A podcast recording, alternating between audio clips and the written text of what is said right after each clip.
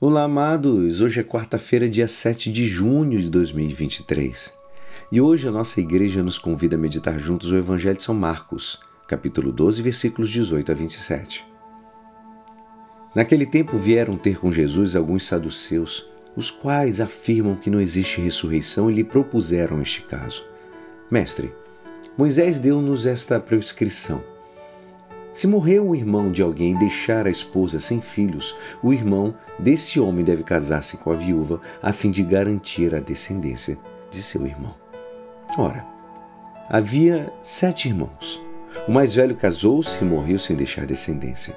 O segundo casou-se com a viúva e morreu sem deixar descendência.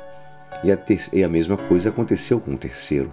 E nenhum dos sete deixou descendência. E por último, morreu também a mulher.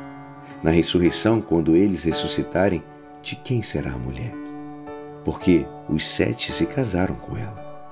Jesus respondeu: Acaso vós estáis enganados por não conhecerdes as Escrituras nem o poder de Deus?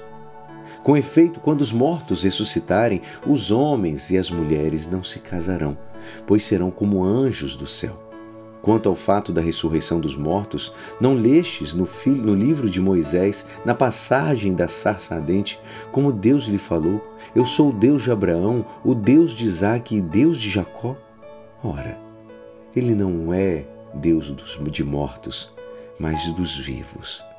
Vós estáis muito enganados. Esta é a palavra da salvação.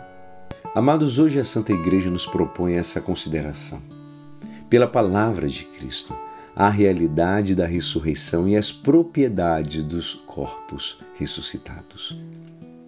Por seguinte, o Evangelho vai nos narrar o encontro de Jesus com os saduceus, os que, por meio de um caso hipotético distorcido, apresentam-lhe uma dificuldade a respeito da ressurreição dos mortos, verdade na qual eles não acreditavam.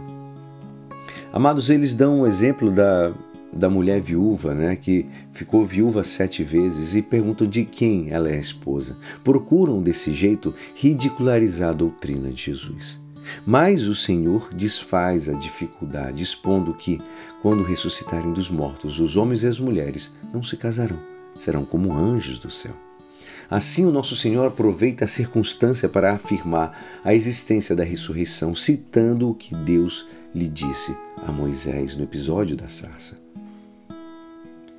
Jesus lhes reprova quanto estão errados, já que não entendem a Escritura nem o poder de Deus. E ainda mais, esta verdade já estava revelada no Antigo Testamento, assim os ensinavam Isaías, a mãe dos Macabeus, Job e outros.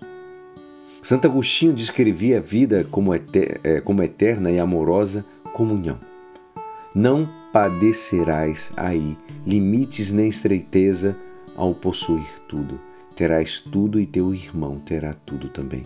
Porque vós, tu e ele, os convertereis em um só, e este único todo também terá aquele que os possua a ambos. Olha que coisa linda. Nós Longe de duvidar das Escrituras e do poder misericordioso de Deus, aderimos com a mente e o coração a essa verdade esperançosa. Gozamos de não ficar frustrados na nossa sede de vida plena e eterna, a qual é confirmada no mesmo Deus em sua glória e felicidade. Diante deste convite divino, fica-nos fomentar é, as nossas ânsias de ver a Deus, o nosso desejo de estar para sempre reinando junto a Ele. E é assim, esperançoso, que esta palavra poderá te ajudar no dia de hoje que me despeço. Meu nome é Alisson Castro e até amanhã. Amém.